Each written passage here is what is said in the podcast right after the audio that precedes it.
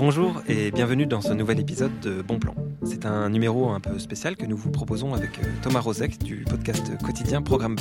Bonjour Thomas. Salut Thibault, on a eu envie euh, ensemble de, s'interroger sur euh, le coût réel de la viande, à la fois le coût écologique, le coût économique, mais aussi le coût humain. Comment fonctionne cette industrie souvent très opaque? Quel est son impact sur les êtres humains qui y travaillent, sur les non-humains qui perdent la vie et sur le monde qui les entoure? Pour en discuter, nous avons commencé à interroger Nicolas Trèche de la Toulouse School of euh, Economics. Il est co-initiateur avec euh, Laurent Beck du CNRS du lundi vert. Le lundi vert, c'est une action qui consiste à s'abstenir à manger de la viande et du poisson le lundi. Il nous a décrit ce que représente la production de la viande dans l'économie mondiale et française, ce qu'elle coûte et ce qu'elle rapporte qu'on peut dire aujourd'hui, c'est que la, la, la, production de viande représente entre, suivant les, les, les pays développés, représente entre 2 et euh, 6%, je dirais, du PIB de, de ces pays. Euh, mais il faut, il faut, c'est très important de distinguer les pays développés des pays en développement. Euh, dans les pays en développement, euh, dans beaucoup de situations, la viande joue un rôle essentiel pour la, la subsistance même de, de, de, de, certaines personnes, ce qui n'est pas du tout le cas aujourd'hui dans les, dans les pays euh, développés. En termes d'emploi, pour donner une, une idée, euh, en France, on dit que les emplois directs et indirects de la, du secteur de la viande représentent environ 3% du total des emplois. Ces emplois dans, le monde de l'élevage sont très largement euh, subventionnés. On, on, dit que plus de la moitié des revenus des éleveurs viennent de la, de la PAC, la politique agricole commune, et il, existe beaucoup d'autres formes d'aide pour, euh, aider le secteur euh, qui est, en, grande difficulté économique. Hein. Et d'autre part, il, faut, il faut aussi relativiser ces chiffres. quand on parle de 3% de l'emploi national, il ne faut, pas il faut pas imaginer que si on réduisait, voire éliminait la consommation de viande, on perdrait directement tous ces emplois. En fait, c'est, ces, il faut bien qu'on mange. Donc ces emplois emplois euh, euh, sont euh, des emplois seraient créés dans des dans la production de végétaux par exemple. Ça c'est quelque chose qui est assez mal connu, le fait que ce secteur soit largement subventionné. Est-ce que vous pouvez nous expliquer comment ça fonctionne? Quelles sont les activités qui sont subventionnées? Donc la, la, source principale de subvention, c'est la politique agricole commune. Donc c'est une politique qui a été mise en place dans les années 60 et la, la, la, la part principale qui est, euh, de, cette, politique, la PAC, est consacrée à, l'élevage. Aujourd'hui, pour donner des, ordres de grandeur euh, chiffrés, euh, la France donne environ 20 milliards à, l'Europe, qui nous reverse 15 milliards. sur ces 15 milliards, il y, a, environ 9 milliards qui vont au monde agricole. Et les, certains types d'activités agricoles, comme les, productions de, céréales, par exemple, ou les, production bovine et, et, sont les activités qui sont les plus subventionnées. Est-ce qu'on arrive à mesurer, euh, parce que là on parle beaucoup de, on va dire de, l'aspect financier, euh, économique de, de, cette, de cette production, est-ce qu'on arrive à mesurer par contre son impact écologique euh, concret? Ah oui, il y a, il y a beaucoup d'études aujourd'hui qui, qui concernent l'impact écologique de la production et la consommation de viande. Et peut dire euh, que cet impact est massif. Aujourd'hui, il y a une, étude publiée l'année dernière dans Science par euh, Godfrey, un chercheur d'Oxford et ses co-auteurs, qui fait le point un petit peu sur les impacts euh, écologiques et sanitaires de la viande. Et le tableau est assez noir. En fait, on voit que la viande pollue dans des différentes dimensions. Euh, euh, elle a un impact considérable, par exemple, sur la, biodiversité aussi. On dit que c'est la première euh, cause de perte de biodiversité dans le monde. Par exemple, plus de 85% aujourd'hui de la destruction de, la forêt amazonienne est attribuée à la viande, avec les pâturages et la production de céréales pour nourrir le bétail. Donc la, viande contribue à la pollution globale avec la perte de biodiversité et le changement climatique et, contribue aussi à la pollution locale. Elle pollue nos, nos rivières euh, avec euh, le, les, les, questions d'émissions d'azote. Elle pollue l'air avec les émissions d'ammoniac. Elle affecte le sol, etc.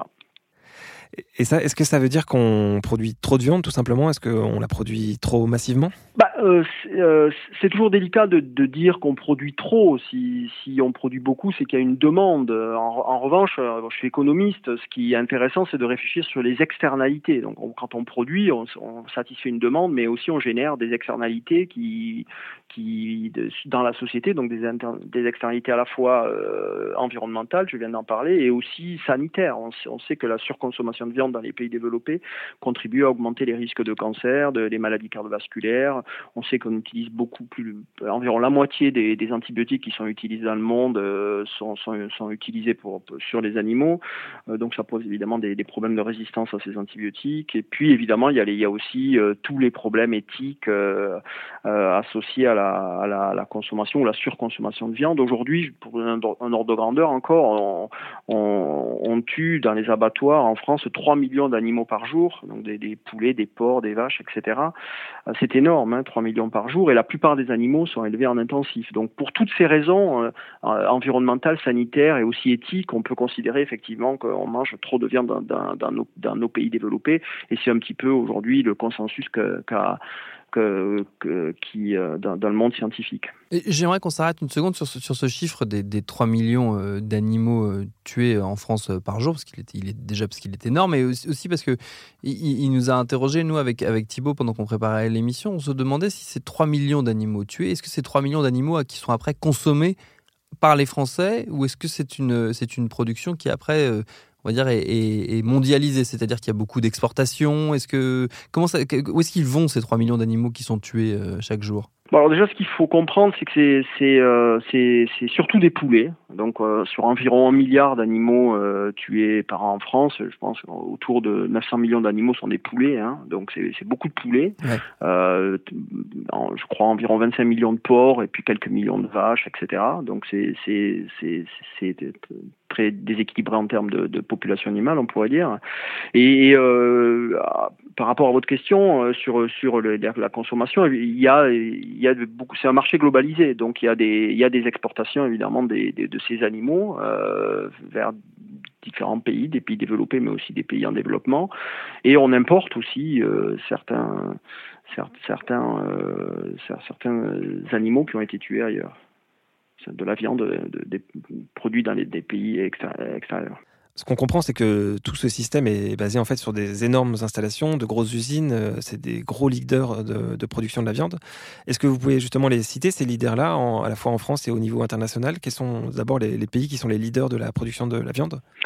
Alors, des gros blocs hein, de, producteurs de, produits animaux. Donc, c'est euh, les États-Unis pour le, le bœuf lait, typiquement, euh, la Chine pour le porc et le poulet, euh, et l'Europe aussi produit beaucoup de, produits animaux. Le Brésil produit beaucoup de poulet, par exemple.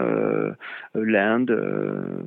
la France est à son échelle, hein, compte tenu de sa population, est un pays, était plutôt un gros producteur.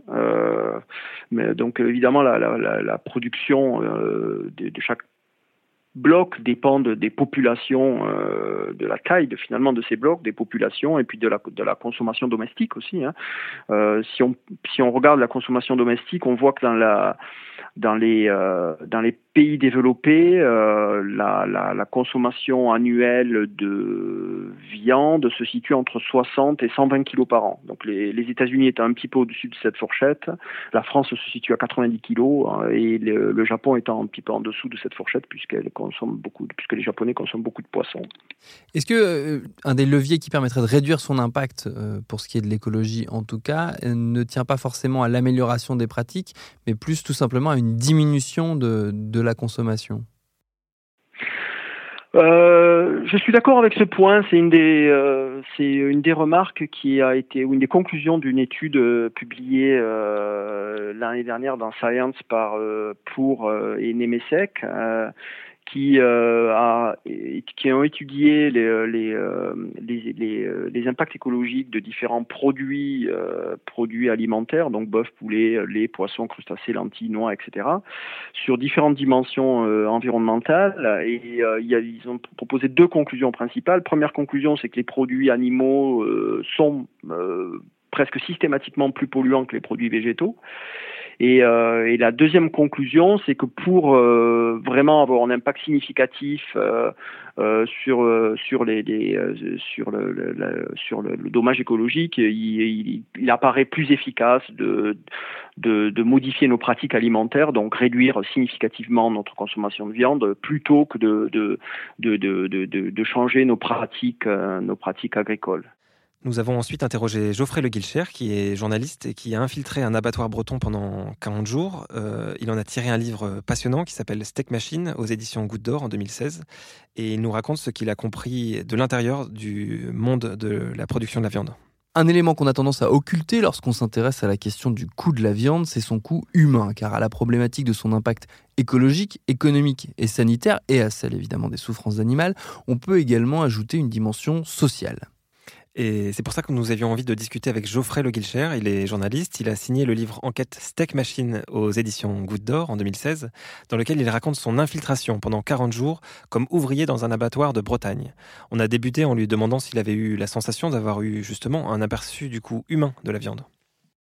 Bah, c'est vrai que quand on rentre euh, dans un abattoir, la première chose qui saute aux yeux, c'est que euh, la souffrance des ouvriers quelque part est liée à la souffrance des animaux. C'est pas forcément, moi c'est ce que j'ai pu observer au cours de mon immersion, deux souffrances à opposer. C'est pas les mêmes. Il y en a qui perdent la vie, d'autres qui laissent leur santé mais euh, ça fait effectivement euh, partie du coût de la viande.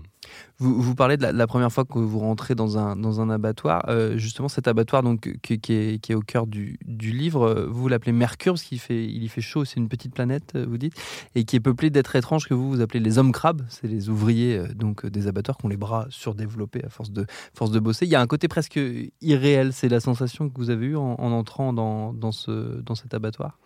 Ouais, j'accorde euh, beaucoup d'importance aux premières sensations quand euh, j'arrive quelque part. Et c'est vrai que quand je débarque dans l'abattoir, bon voilà, je suis pas épais, ils sont tous euh, hyper stock, ils ont des avant-bras énormes. Quand ils serrent la main, ils font mal. Mais après, ils sont très sympas. je suis super bien accueilli et je découvre une sorte de solidarité pour les nouveaux parce que ils préviennent que ça va être très dur. Donc ouais, j'ai vraiment eu cette sensation d'arriver sur un autre territoire. Euh, une petite planète. Et d'ailleurs, c'est pour ça que j'ai voulu aussi euh, y rester, y dormir, euh, faire la fête, enfin faire tout comme eux à ce moment-là, et pas seulement être avec eux au moment de l'usine. Comment c'est? Bah, C'est un métier qui doit être fait du mieux que possible. Psychologiquement, au départ, c'est vraiment c'est dur. Moi, je viens de la, boucherie, j'étais responsable de rayon pendant plusieurs années. Au début, je savais pas si j'allais revenir ou pas. Puis bon, au bout d'un moment, ben, on s'y fait et voilà. Ce qui est euh, intéressant, c'est que toute cette souffrance, elle est, taboue et c'est d'ailleurs une des révélations de votre livre. Euh, même quand certains organismes tentent de faire des, rapports, de montrer euh, la souffrance des gens qui y travaillent, tout ça, c'est caché. Bah, en fait, oui, c'est exact. C'est qu'en fait, l'acte de naissance des abattoirs, comme, l'a expliqué la, sociologue qui a fait un peu d'histoire sur les, abattoirs Catherine Rémy, en fait, c'est c'est que il y a deux siècles, on, on, égorgeait les animaux dans la rue et il y a eu deux grands problèmes hein, pour vraiment le, faire court. Il y avait des problèmes d'hygiène, il y avait des rivières de sang partout et il y avait un problème soulevé par les autorités publiques qui est un peu plus intéressant, qui était la peur que les hommes, en voyant ce spectacle, reproduisent la même chose entre eux. Sous-entendu, euh, ça puisse donner des idées à des Jack l'éventreur ou des égorgeurs euh, potentiels.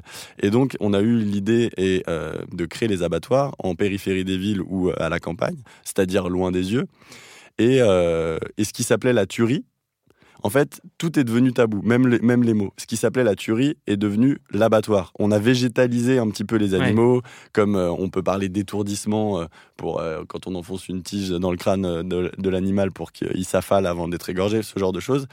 Et, et en fait, ça a créé un tabou euh, qu'on a un peu oublié. On a oublié les abattoirs et en fait les gens qui travaillaient dedans, leur métier est devenu tabou, c'est-à-dire qu'ils n'en parlent pas auprès de leurs proches. Moi j'ai un tonton dans ma famille qui, euh, qui, a bossé euh, toute sa vie dans un abattoir, qui a perdu un doigt. Je sais toujours pas quel poste il occupait. C'est même après mon livre. C'est la seule personne avec qui j'ai pas pu en parler. Et en fait, ça montre quelque chose. Ça montre que que en fait, euh, il a le tabou, il est à la fois intériorisé de la part des ouvriers et aussi de l'autre côté, personne ne veut en entendre parler. À table, si quelqu'un dit qu'il travaille dans un abattoir, on va pas lui poser une deuxième question.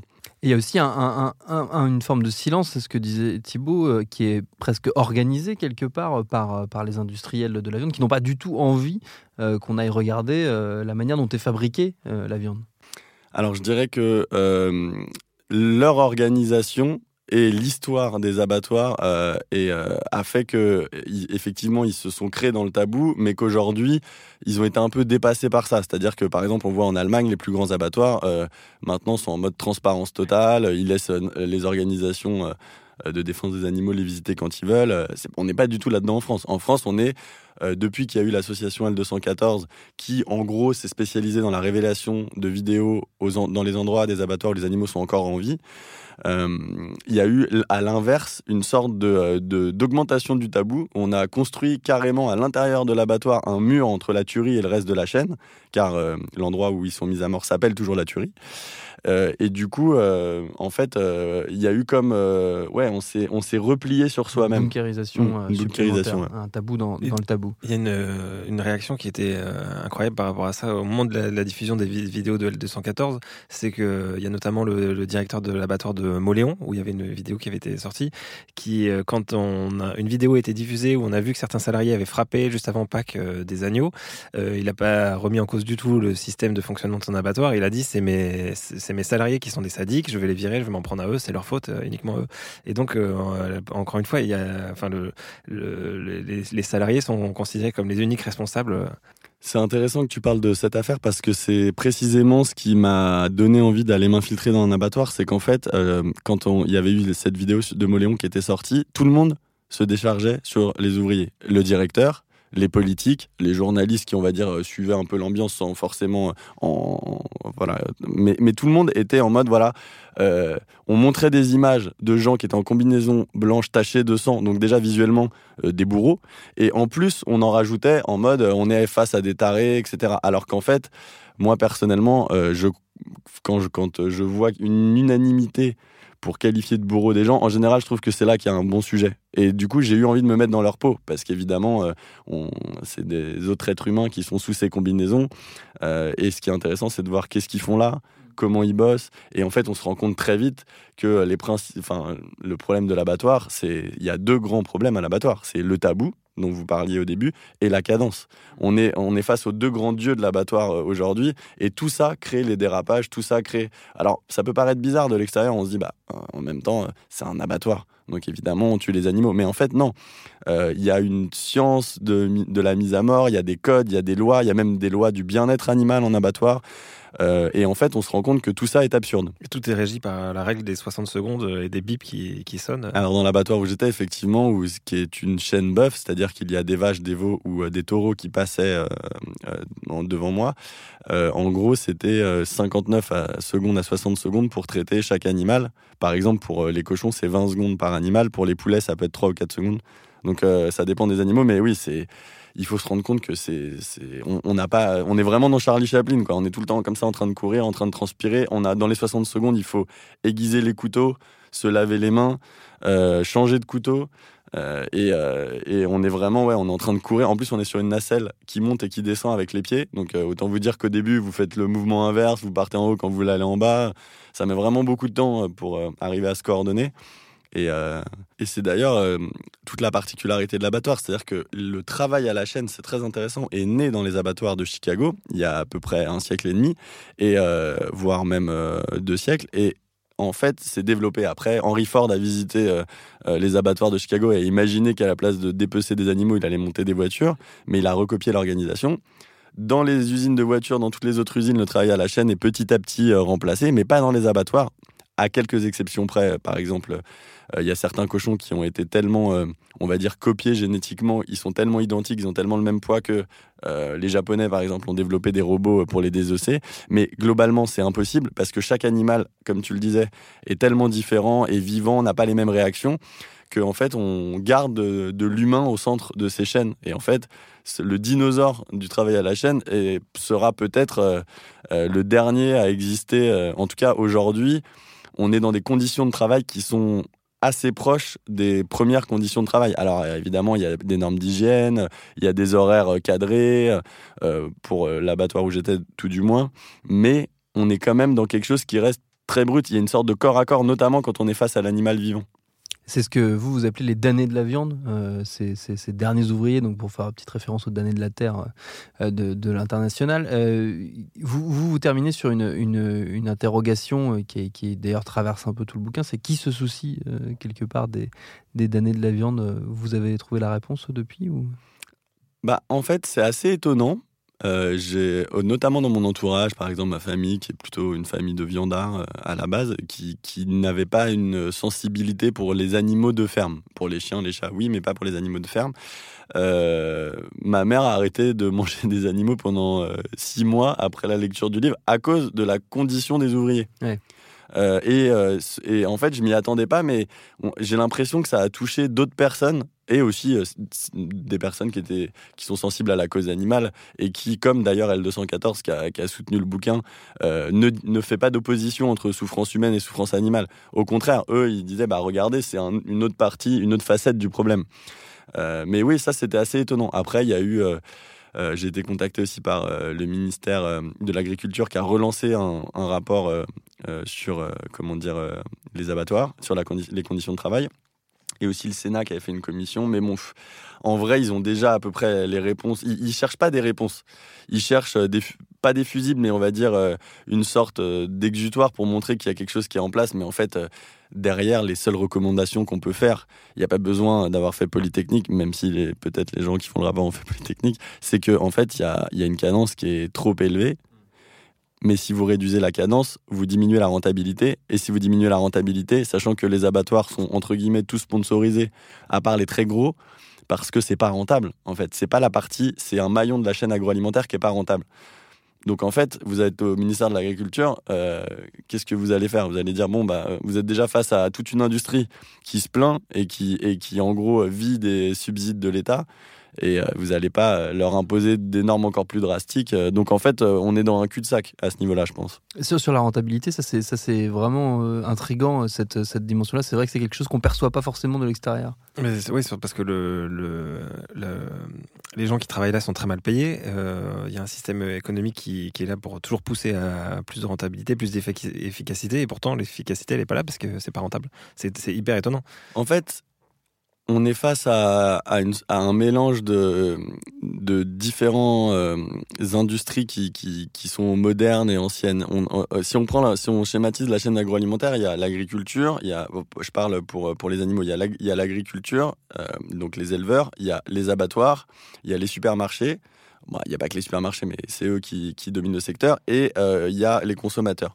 Et en fait, ceux qui tiennent les, rois, les papes de la chaîne, c'est les supermarchés et quelques gros industriels, mais en vrai, les supermarchés.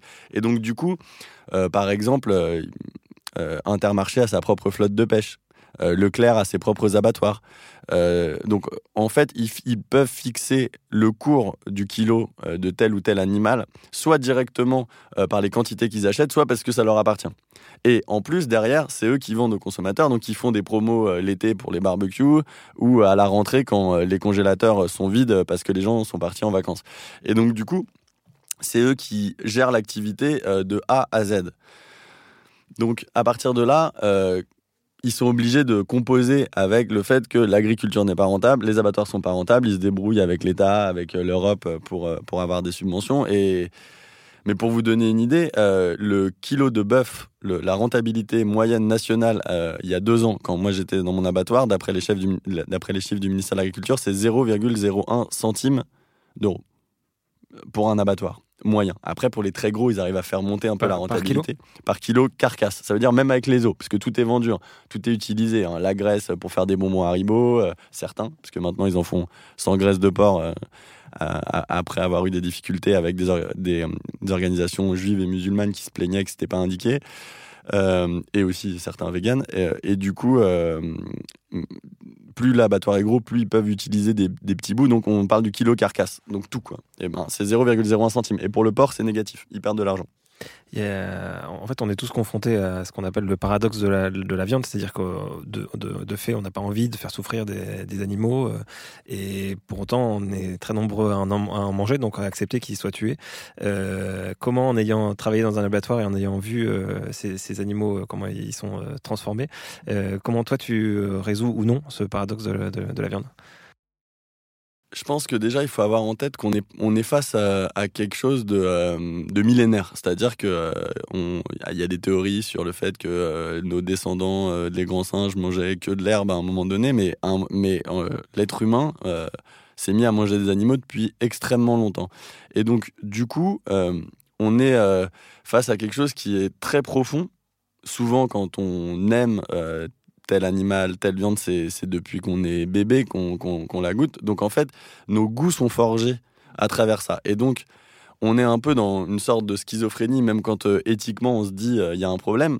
Mais ce qui est intéressant, c'est qu'en fait, le, paradoxe, c'est que depuis qu'on a créé des animaux en fait euh, de ferme ou des animaux modifiés pour pouvoir être consommés largement, on a, on a comme mis une loupe sur, un, sur ce qui n'était pas éthique. C'est-à-dire qu'on les traite euh, comme des pièces euh, d'usine. C'est-à-dire euh, ils ont une vie qui est, qui est horrible depuis la naissance à leur mort. leur mort étant l'un des points culminants, mais pour certains animaux, leur vie étant pire que leur mort. Donc c'est paradoxalement ce qui a fait naître l'éthique animaliste. C'est la révolution industrielle qui qu'on s'est mis à cultiver et à, à, élever des animaux plutôt que, que les cultiver. On s'est mis à élever des animaux en masse et à les tuer en masse n'importe comment, de façon inhumaine, on a envie de dire. Euh, et, euh, et c'est ça qui fait que, en fait, la schizophrénie, elle est sociétale, elle est culturelle, elle est familiale. Et donc, euh, moi, je comprends tout à fait, et je suis le premier à, être dans ce cas-là, qu'on puisse euh, se dire bah il y, a un énorme problème, euh, je veux plus que ce soit comme ça et en même temps euh, être invité chez des amis et à encore trouver du plaisir à manger un steak ou, du poulet parce que parce que voilà c'est très profond, c'est quelque chose qui est extrêmement profond. Merci d'avoir écouté cet épisode de Bon Plan. Merci à Thomas Rozek de l'avoir euh, organisé avec moi. Si vous l'avez apprécié, n'hésitez pas à en parler autour de vous. N'hésitez pas à le partager ou même à mettre une bonne note sur les applications de podcast. Moi, je vous donne rendez-vous dans 15 jours et d'ici là, cultivez bien.